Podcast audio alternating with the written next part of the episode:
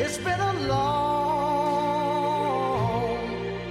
a long time coming, but I know a change gonna come. Oh, yes, it will. I go to the movie and I go downtown. Somebody keep telling me don't It's been a long,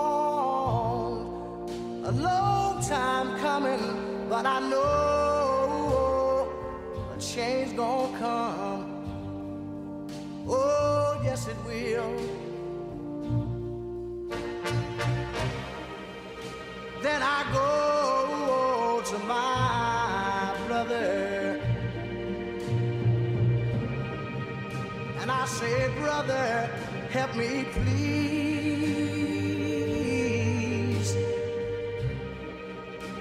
But he winds up knocking me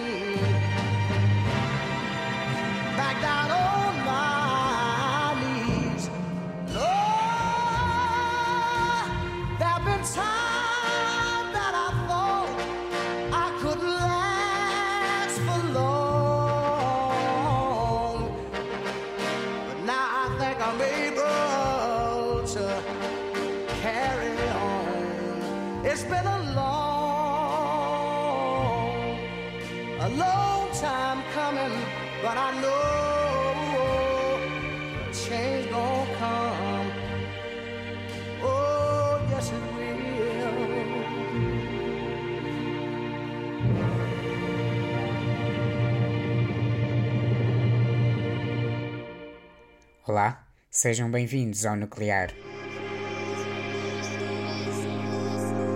Nuclear. Energia cultural.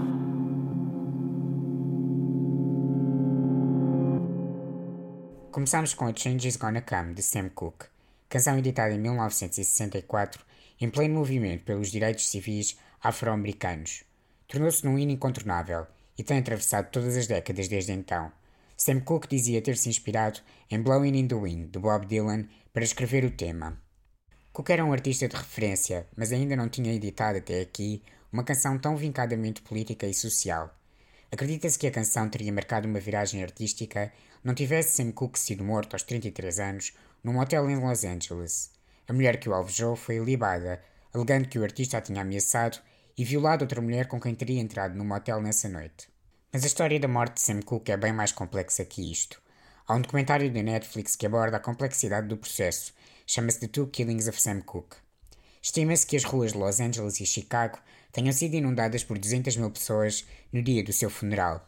A Change Is Gonna Come foi editado num contexto social turbulento, com protestos sangrentos, mortes e muita injustiça. Mas a canção consegue restaurar a crença na mudança que está a chegar. É um tema consciente e empático, com I Was Born by the River in a Little Tent e tantos outros momentos. Sam Cooke parte de uma história comum, partilhada por muitas pessoas, famílias, e torna-a coletivamente num símbolo de esperança, resiliência e a enorme capacidade humana de atravessar as vicissitudes da vida. Ouvimos de seguida Lauryn Hill, com Guarding the Gates, editado em 2019 na banda sonora do filme Queen and Slim.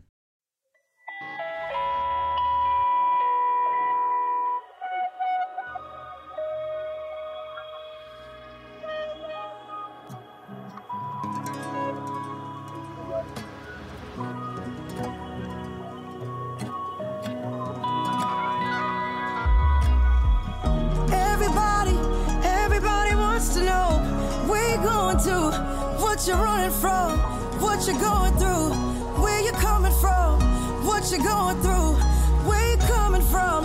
Everybody, everybody wants to know what you're gonna do, where you're going to, cause they wanna come where I'm showing you. Yes, they wanna come where I'm showing you all that you can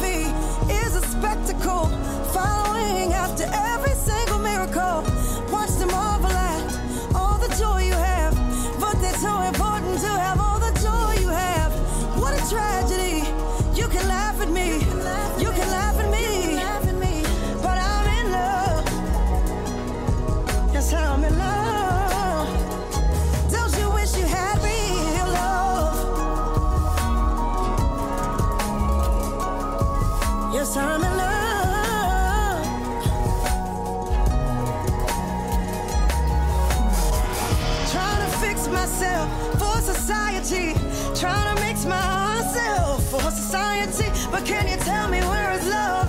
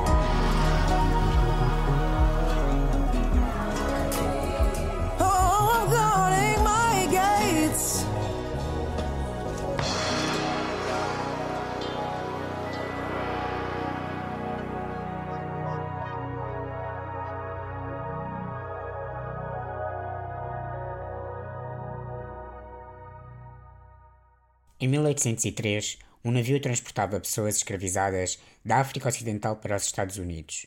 Perto da costa de Georgia, os passageiros tomaram controle do navio, recusando atracar em solo americano e entregar-se à escravatura. Atiraram-se ao mar, num suicídio em massa que se tornou numa história mítica, não só para o povo afro-americano, como para toda a diáspora negra. Ficou conhecido como Igbo Landing. Este acontecimento ganhou uma dimensão mitológica. Em vez de suicídio, foi tomado como um ato de resistência e redenção. Estas pessoas, na crença popular, em vez de morrerem, teriam caminhado ou voado de volta à África. É uma história imortalizada pela tradição oral, embebendo-se na cultura e chegando aos nossos dias. As expressões mais recentes são a alusão na literatura feita por Toni Morrison em Song of Solomon de 1977 e de Beyoncé no vídeo de Love Drought de 2016. Love Drought faz parte de Lemonade e marca a viragem da narrativa, da revolta para a redenção. São minutos de entorpecimento, transformado em serenidade. É um dos meus momentos favoritos no filme, mas também em toda a carreira de Beyoncé. Convido-vos a ver o vídeo. Nele, Beyoncé é acompanhada por um conjunto de mulheres que marcham da costa em direção à água, mas em vez de se afundarem, levantam os braços, resistem, celebram os seus antepassados e tomam controle das suas vidas. Há um episódio do podcast Dissect dedicado a esta música, vídeo e lenda que podem ouvir a partir da newsletter da Nuclear e vale muito a pena.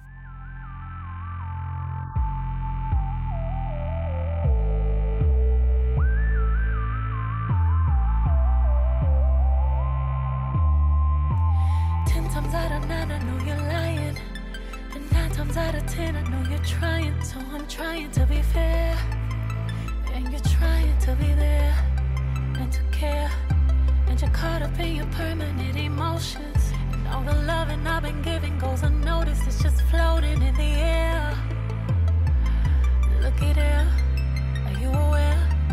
You're my lifeline and you're trying to kill me. If it wasn't me, would you still feel me? Like on my worst day? Or am I not thirsty enough? I don't care about the lights or the beams. Spend my life in the dark, but it's like you and me. Only way to go is up. Skin thick, too tough.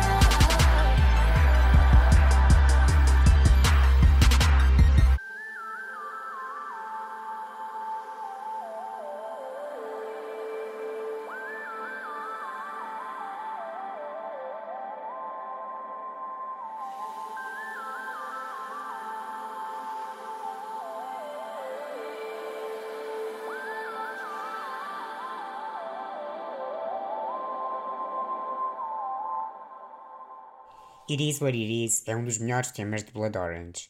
Esta letra podia ser um mantra geracional. As coisas são o que são, e o tempo indica-nos sempre o melhor dos rumos. Logo depois de ouvirmos Blood Orange, escutamos Sara Tavares com Branco e Plutónio no remix de Ter Peito e Espaço.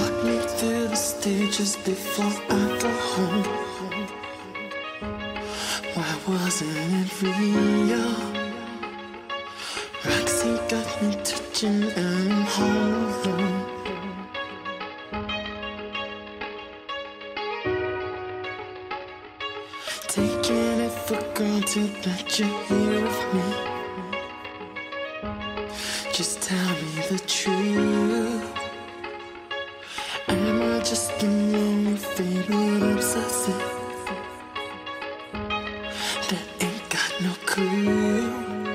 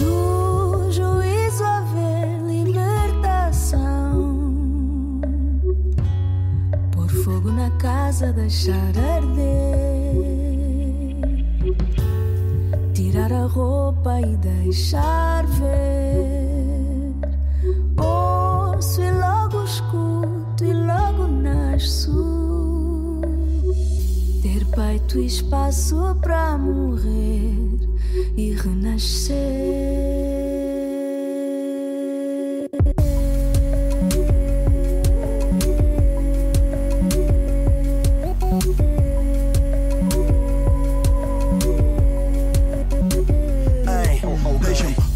enquanto, encontrar a luz no meu canto, em Cesar em tudo que eu canto, em Lisboa em todos os meus santos. Quero o mundo, mas no entanto, não preciso muito no banco. Me arrebenta dentro do sangue, eu só vim fazer história com o branco. Faz um esforço e vais entender que é preciso às vezes perder. Renasce para recomeçar e acender depois de apagar. E se for preciso morrer, deixar as estrelas chover. E na voz da Sara estava a chamar a música e regressar. Yeah.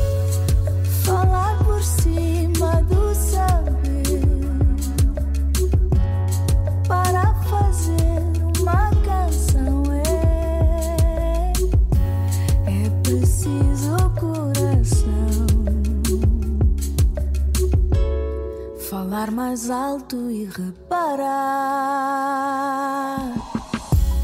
pequeno nada e alongar por fogo na casa.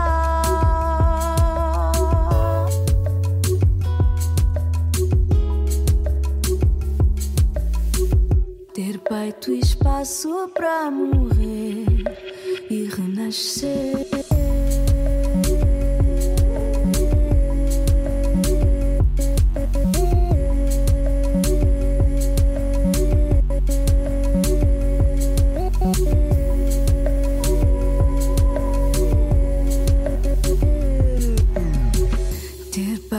Espaço para morrer, morrer de abraço.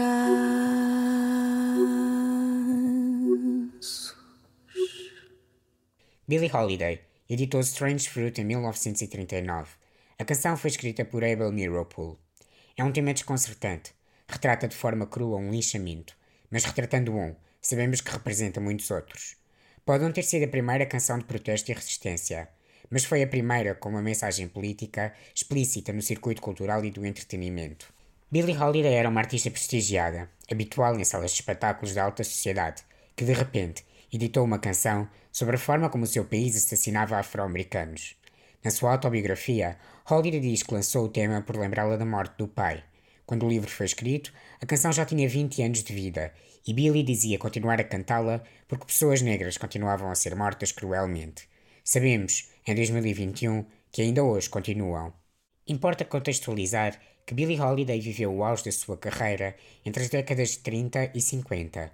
O movimento pelos direitos civis chega depois, e com ele, figuras como Martin Luther King, Malcolm X, Nina Simone ou Sam Cooke. Havia um forte movimento social, artístico e político a apoiar estas figuras entre o fim das décadas de 50 e de 60. Apesar de atravessarem horrores, tinham uma comunidade. Não foi isso que aconteceu no caso de Billie Holiday. Strange Fruit é uma obra e ato de resistência pré-direitos civis, de uma pessoa só, ouso dizer. É curioso aprofundar a história da canção, e é possível fazê-lo na newsletter e com o documentário Billy, que recomendo. Diz-se que na sua primeira apresentação ao vivo, ninguém aplaudiu, e isto repetiu-se várias vezes. À medida que a música ganhava popularidade, muitos promotores, ao contratarem Billy, tentavam negociar que a canção não integrasse o alinhamento. Mas Holiday acabou por exigir que a interpretação de Strange Fruit estivesse nas cláusulas dos seus contratos. O tema representou ainda uma inversão de papéis. Billie Holiday era uma artista negra num país segregado, que atuava para a alta sociedade, mas não podia comer nas mesmas salas, dormir nos mesmos hotéis, usar as mesmas casas de banho. Interpretando Strange Fruit para a elite branca americana, confrontou-a com a sua perversão. Billie Holiday nasceu em 1915. Foi violada aos 10 anos e pouco depois enviada para um reformatório. Quando chegou a Nova York, trabalhou num bordel. Foi uma mulher bissexual, sem pruridos, e conquistado o sucesso, viveu a sua vida com todos os prazeres. Esteve presa um ano, mas foi perseguida pelo governo americano durante vários anos. Alegavam na acusação o seu uso de drogas, mas isso era, na verdade, uma máscara para perseguirem a mulher que insistia em cantar Strange Fruit e desafiar o sistema num ato de resistência permanente. Morreu algemada à sua cama de hospital, sob custódia dos Estados Unidos. Ouvimos então Strange Fruit, para que nunca nos esqueçamos da imensidão desta canção e do legado deixado pela mulher que a canta.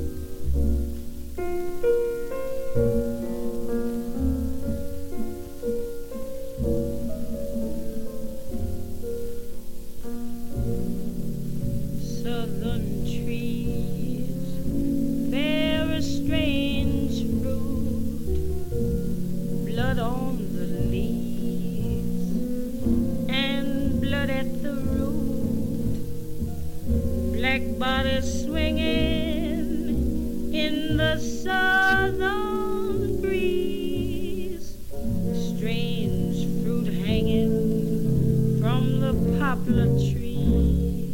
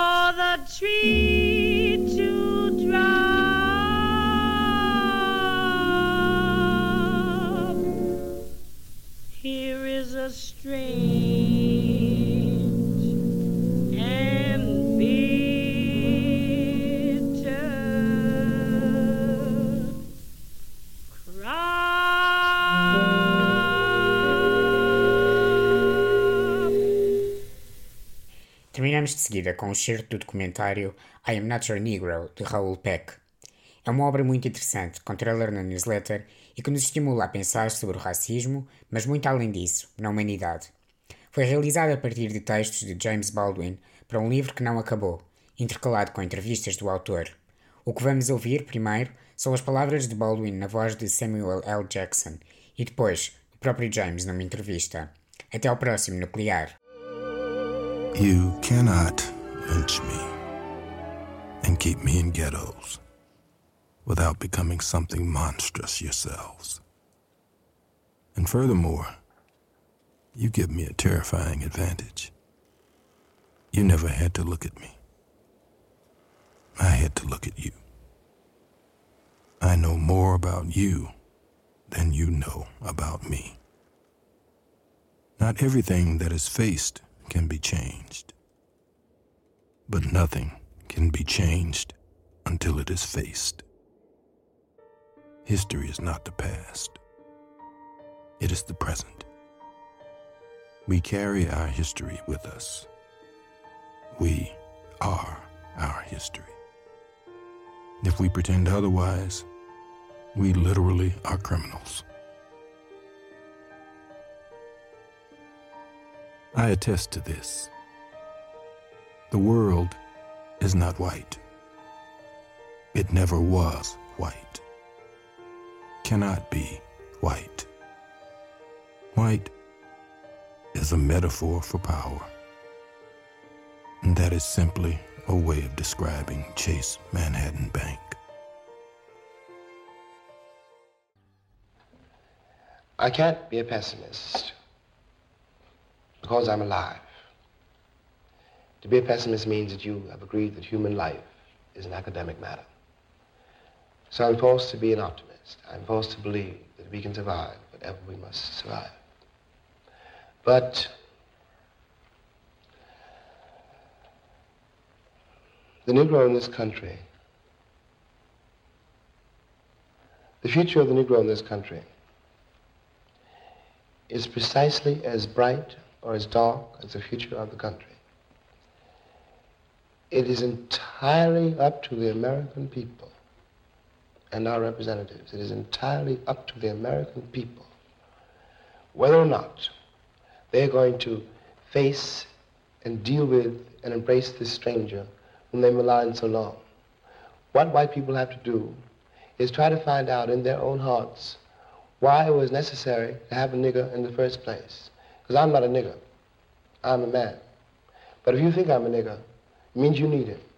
The question you've got to ask yourself, the white population of this country has got to ask itself, north and south, because it's one country, and for a Negro, there is no difference in the north and the south. There's just you know, a difference in the way they, in a way they castrate you. But, that's, but the fact of the castration is the American fact. If I'm not the nigger here, and the, you invented him, you, the white people, invented him, And you got to find out why. And the future of the country depends on that, whether or not it's able to ask that question.